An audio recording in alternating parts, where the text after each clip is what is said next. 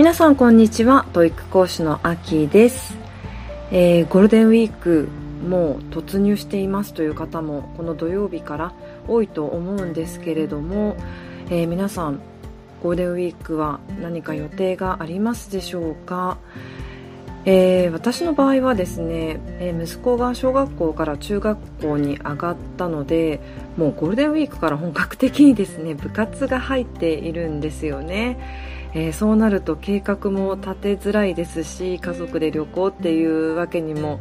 まあ最初の中学校1年生からはえー、まずは部活を頑張ってもらおうかなと思って特に予定を立てておりません。まあ、とは言いつつね5月ちょっとゴールデンウィーク1日と2日は平日なんですよねあのこの2日間どうにかならないものなのかなって思うんですけれども、えー、皆さんはゴールデンウィーク何かするご予定などありますでしょうか？えー、先ほど言った通りですねあの息子が小学校から中学校に上がりましてもう生活リズムが全然違うんですよね、えー、そもそもえ、学校からの帰宅時間も違っていて小学校から帰るってなると大体、えー、4時ぐらい？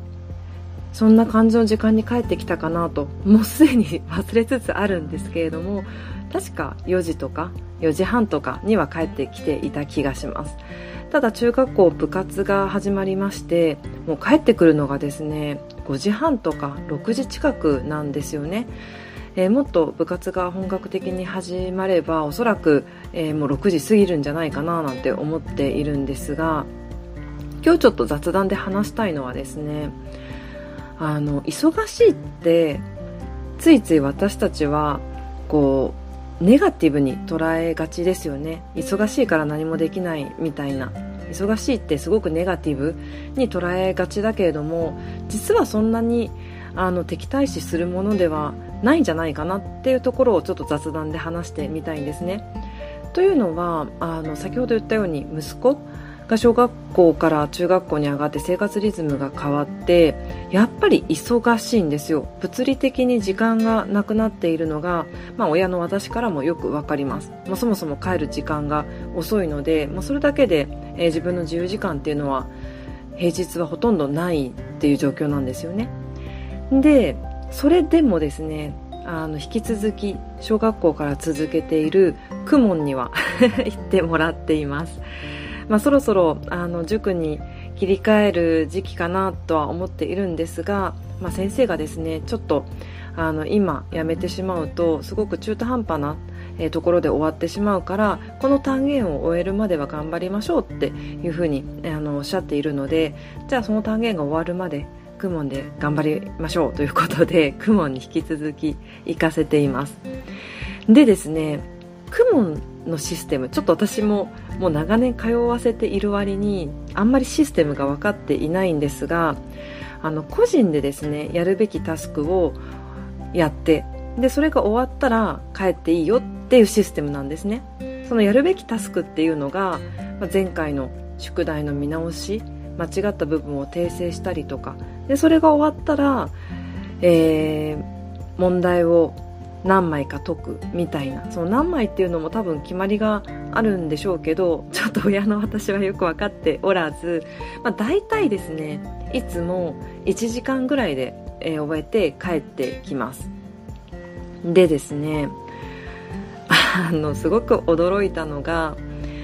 息子がですね中学入ってまあ、忙しくなったっていう話を散々今しているわけなんですけれども息子はですねもう本当にやっぱり公文学校終わってからの公文がしんどいらしいんですよ。まあそりゃそうですよね。あの学校での滞在時間が長くなってますしゆっくりしたいわけですよね。新しい生活始まって、えー、友達と気を使いながら 友達関係を築いていってる最中なのでそりゃ疲れるのはすごいよくわかるんですよ。でクモンこれから行くの辛いなっていう感じ。でもねここのこの新しいところの切り替えこの習慣化できるかできないかっていうところのこの切り替えのところがすごい私は重要だと思っているのでいやここは頑張ろうよとあのなんとかですね。背中を押して頑張らせているわけなんですけれどもやっぱり辛いのはわかるんですよね。ただびっくりすることに今までですね1時間ぐらいで帰ってきたところをなんと先日30分で帰ってきたんですよ。で30分って短すぎるよねと。何なのそれはと。私はですねてっきりですねやるべきことを終えずに帰らせてもらったのかなって思ったんですよ。30分早く切り上げて帰ってきたんだなって思ったんですね。まあ、つまり言ってみれば30分サボったわけですよね。そう思ったわけです。だけれどもなんと違ったんですよ。今まで1時間かけてきていたタスクを30分でなんと終えて帰ってきたそうです。もうガラッと変わりますよね。それはすごいねと。さっきまでもうなんでサボってきてんの？30分。早くない？っていうふうにえー、怒り口調でですね言っていたのがいやちゃんとやるべきことはやって帰ってきた。なんなら30分早く終えて帰ってきたんだよって話を聞いたらコロッと変わってですねそれはすごいねっていう話になったんですけれどもじゃあなんで疲れていてもうねあのだるいなんて言っているのに30分早くこうスパートをかけてですねやれたのかって聞いたら疲れているからこそ早く休みたいから全力で取り組んだって言うんですよ。もう帰って早くゆっくりしたかった。だからすっごい速いスピードで。でしかも間違いなくやってきたんだ。だから1時間普段やるような量をちゃんとこなして帰ってきたんだって言うんですよね。なんだったらだったらですね最初からその力出せばいいじゃんって思うわけですよね。親としてみては。それを1時間今までかけてたの何だったんだと。30分でできることを1時間じゃあかけてたのねってちょっと思ったんですけど。でもじゃあなんでそうやって1時間のタスクを30分で今回終わらせられたかっていうとゆっくりしたいっていう願望があったからですよ。もう早くゆっくりしたい。だから終わらせてやるっていうところにまあ注力したわけですよね。だからねあの忙しいって決して悪じゃないなって思ったんですよ。結局そのタスクがちゃんとできるようであれば、まあ、逆にですね集中力を増してできる可能性があると。でこれはですね私前にもお話ししましたけれども育児している最中もう本当にまだ子供たちが小さくて自分の時間が取れない時の集中力それを思い出したんですよね。もう半端じゃない集中力で、えー、自分のやりたいことをやってたと思います。もうその時間しかなかったのでもう本当に限られた時間しかなかったのでもう全力投球できるんですよねそこに。そう考えると、まあ、忙しいって悪ではなくて逆にこうできた時間でぐっと集中できるっていう意識が高まるので、まあ、決して忙しいって、えー、敵対意識するものでもないしやろうと思えば集中力を高めてできるもんなんだなってちょっとその 息子の行動を見て改めて思いました。はいそんな話です。ということで本題へと入っていこうと思うんですがえ先日4月23日日曜日ですね TOEIC を受けてきました、えー、その時の話から少し発展させてお話ししたいんですがあのありがたいことにですねこのラジオを聴いている、えー、聞いてくださっている方から、えー、実は夏の、えー、夏季講座ですねを依頼を受けまして先日お打ち合わせに、え行ってまいりました。ラジオ聞いてますよっていう風に言ってくださってですねもう本当に嬉しかったですね。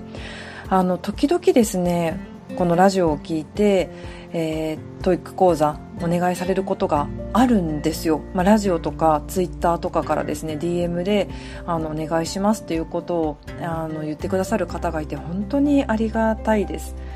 で今回もその打ち合わせ行ってきたんですけれども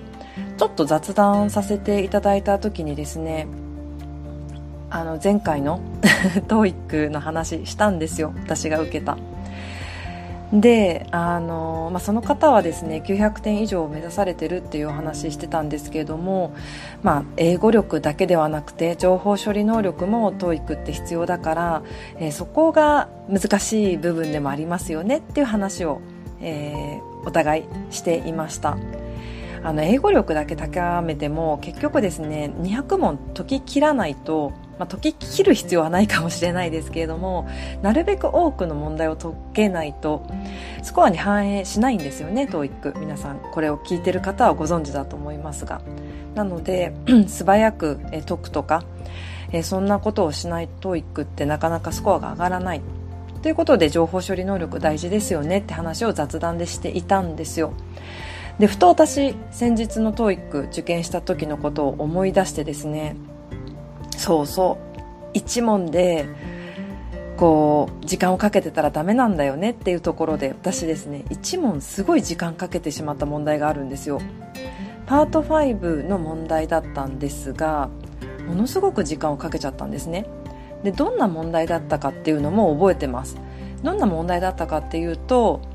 I'm unsure ですね。I'm unsure まあ I'm unsure って I don't know の意味と同じなんですけれども、えー、よくわかりませんと。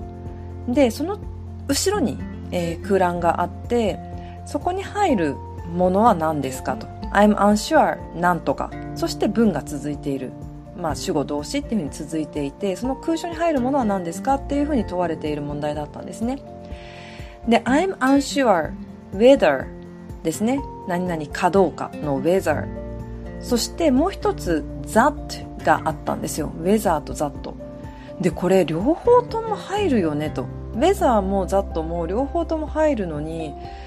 これどっちが正解なんだろう。えウェザーの場合ってオアノットがないとダメなんだっけなとかすっごく迷ったんですね。で一回飛ばしたんですよ。ちょっとわからないから後で戻ってこようと思ってとりあえず全部解いてから戻ってこようと思ってまた戻りました。もうちょっと時間が本当にあのかかりすぎちゃったんですよね。ウェザーとザとどっちだろうと思って。で戻ってきて初めて気づいたら、えー、それザッとじゃなくて善だったんですよ。単なる見間違いだったっていう。で答えはまあウェザーなんですけど善ではなくて。でもざっとだったら間違いなく両方とも正解になると思うので、まあ、それは問題にならないわけなんですよね。なので単なる見間違いをしてしまったっていう話をそのお打ち合わせの雑談の時に話したんですがその時にですねその方雑雑談させていただいていたその私がのいつもですねラジオを聴いてくださっている方がめちゃくちゃいいこと言ったんですよ。本当にいいこと言ったのでぜひシェアしたいんですけれどもその方何て言ったかっていうと知識があるからこその迷いですよねとか知識があるからこその見間違いですよねって言ったんですよ。わかりますか？どういう意味か。あの I'm unsure の後ろにウェザーはもともとちゃんと選択肢に並んでいたのでまあそれは見た通りなんですけどざっと善をざっとに見間違えるってことは私がですね I'm unsure that でもいけるっていうことを知っているから善をざっとと見間違えてるわけですよねそもそも。でなおかつそのざっととウェザー両方とも正解になり得るからだから迷ったわけです。なので知識があるからこその見間違え知識があるからこその迷いなわけなんですよね。本当にその通りなんですよ。多分ですねザットが来るってもし分かってない方であればそもそも見間違えてない可能性が高いですよね。そしてなおかつ見間違えたとしてもザットが正解になり得るって知らなければウェザー選ぶんですよ普通に。これは本当にいい視点だなっていうふうに思いました。すいません。今日はですねあのこのラジオでその方聞いてくださってるかな。もう本当にその通りだなと思って思ったのでここでぜひ話したいと思ってお話しさせていただきました。あのこれはですねよくあると思うんですよね。でこれが TOEIC あの知識があった場合、えー、時間をかけてしまうとかむしろその知識があるからこそ迷って時間がなくなってしまうことの原因なんですよ。あの知識があるから迷うんですよね。例えばあの白ってあるじゃないですか。色。カラーのね。ホワイト。ありますよね。で私たちは白は白じゃないですか。でもあのツイッターで何何かしらのなんかネタが上がってきたのがアンミカさんというタレントの方が白って200 200色あんねんっていうふうに、まあ、ジョーク交じりで言っていたんですよね。まあ、どういう流れでそんな話になったのかはちょっとわかんないですけどアンミカさんが白って200色あんねんっていう。でこれすごいですよね。白って200色あるらしいです。私たちは白といえば白なんですよね。じゃあ例えばこの白っぽい紙を渡されてこれって何色ですかって言われたら私たちは間違いなく白って答えるんですよ。でも200色あるって知っているアンミカさんであれば多分それは迷いますよね。これって白なのか？それとももしかしたらその白とグレーの境って絶対あると思うんですよね。これ以上いくとグレーみたいな。なので知識のある方にとってはこれがグレーなのか白なのか微妙微妙な位置にあるなっていうふうに迷うわけなんですよね。そういうのって TOEIC でも絶対あります。知識があるからこそ迷ってなんなら最後知識があるからこそ間違ってしまう。でも知識が限られたものだであれば迷いようがないですよね。わからないものはわからないしわかるものはわかるって白黒すごくはっきりするので迷いが逆になくなると思います、えー、よくあるのは例えばですね、えー、動詞で accommodate、まあ、これ英語の話に戻すと accommodate これ動詞アコモデートって実は、まあ、辞書を開いていただければ分かるようにものすごく意味がたくさんあります。ちょっと私も開いてみてみますがアコモデート。はい、えー、人に必要なものを供給する、えー、人を収容する、えー、収容できる宿泊させられる適応させる、えー、順応する合わせる要求などを受け入れる。これ全然違う意味でいくつかあるんですよね。でこの accommodate って、まあ、こういった、えー、多義語いろんな意味がある単語なのであの問題にすごく出やすいです TOEIC でじゃあ同義語を選びなさいってなった場合に、まあ、これ多義語なので同義語もどんなものが正解になるかっていうのを迷うはずなんですよ知識がある方は。例えばこのアコモデイトは、えー、人を止めさせるっていう意味で使われているのか、えー、そうじゃなくて人を収容するという意味で使われているのか。いやいや順応するで使われているのか。要求を受け入れるで使われているのか。知識があるからこそ迷うわけですよね。あこれは、えー、リクエスト要求を受け入れるだからアクセプトと同じだなとか。人を宿泊させるとかハウスと一緒だなとか知識があると迷うわけです。でも accommodate は例えば順応するっていう、えー、1対1の関係で覚えているだけの人にとっては順応するは、えー、多義語あすいません順応するっていうと同義語だと adapt になるな。だからこれだけしか知ってない知らない人は adapt がなければもう完全にそれわからない領域ですよね考えても。なので迷いようがないんですよ。adapt がなければあ自分はわかんないからもうあとは適当に選ぶしかないっていう。でも分かる人にとっては全部ありそうな気がするじゃないですか。 adapt もそうだし例えば受け入れるの accept の意味としても捉えられるしってなったら迷うんですよね。そういった意味で知識がある人は TOEIC あの時間を取られるかもしれないし、えー、間違いが、え、出てしまう可能性があると。で以前私ですねそういえばこの話ラジオでのもしているんですよね。勉強しているのに TOEIC スコアが下がる理由ということで、えー、以前お話ししています、え、私のパソコンでは5月1日ってなっているんですがこれ去年なのか一昨年なのかちょっとわからないですけど5月2日勉強しているのに TOEIC スコアが下がる理由多分この中でも、えー、この理由を話していると思います。えー、その理由を6つ挙げてみましたってかなり多い理由を 挙げているようなんですが、まあ、知識があるからこそ、えー、迷ってしまって不正解を選んでしまうっていう理由は多分この中に含まれて、えー、話しているはずです。はいでなのでですね勉強しているのにえ、知識が増えているはずなのにスコアが落ちてしまうっていうのは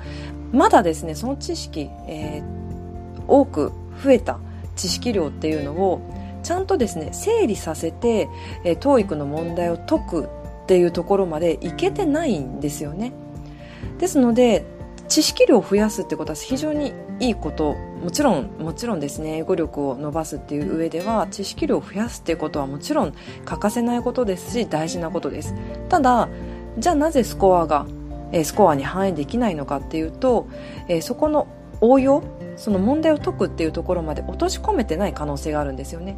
知識を問題を解くっていう時に使えてないっていうことだと思います。アコモデートはいろんな意味があるって知っているけれども、えー、じゃあそれを多義語にするとどんな、えー、ものに言い換えられるんだろうっていうところの応用が効いていないとか文脈の中で自分はどう訳しているのかっていうのをあんまり意識していないでなんとなく訳してしまっているとか知識はあるけど使えてないっていう状態にあるとか知識があるんだけど整理できていない。そういった時に、えー、問題と向き合った時に間違ってしまうっていうことはあるんじゃないかなと思います。はい。だから知識がね、あの邪魔をするっていう、そういうこともあるよって話を今日はしてみました。本当ね、I'm unsure whether と I'm unsure that まさか見間違いだとは思いませんでした。でも知識があるからこその見間違いですよねと言われて、本当ね、救われたというか、なんかそういう言葉ってありがたいですよね。もう私本当にね、老化だと思ったんですよ。もうね、目の老化頭の老化 なんで善と雑と私は見間違えたんだっていう、もうそれがショックだったんですけれども、それは知識がそうさせてるんだよっていう、こう励ましの お言葉をいただけでですね、すごい嬉しかったんですよね。はい、なのでシェアさせていただきました。えー、皆さんね、もし、えー、スコア勉強しているのに下がっている、知識は増えているはずなのに、えー、TOEIC うまくいかないっていうことであれば、まあ、それは、えー、誰もが通るフェーズだと考えて、じゃあそこからどうしたらいいのか、え知識をどう、え問題を解くっていうところに生かしていけるのかどう整理していけるのか考えてみてください。ということで、えー、今日もですね最後までお聴きいただき本当にありがとうございました。皆さんの英語学習が楽しいものでありそして効果的な結果が出るよう心から応援しております。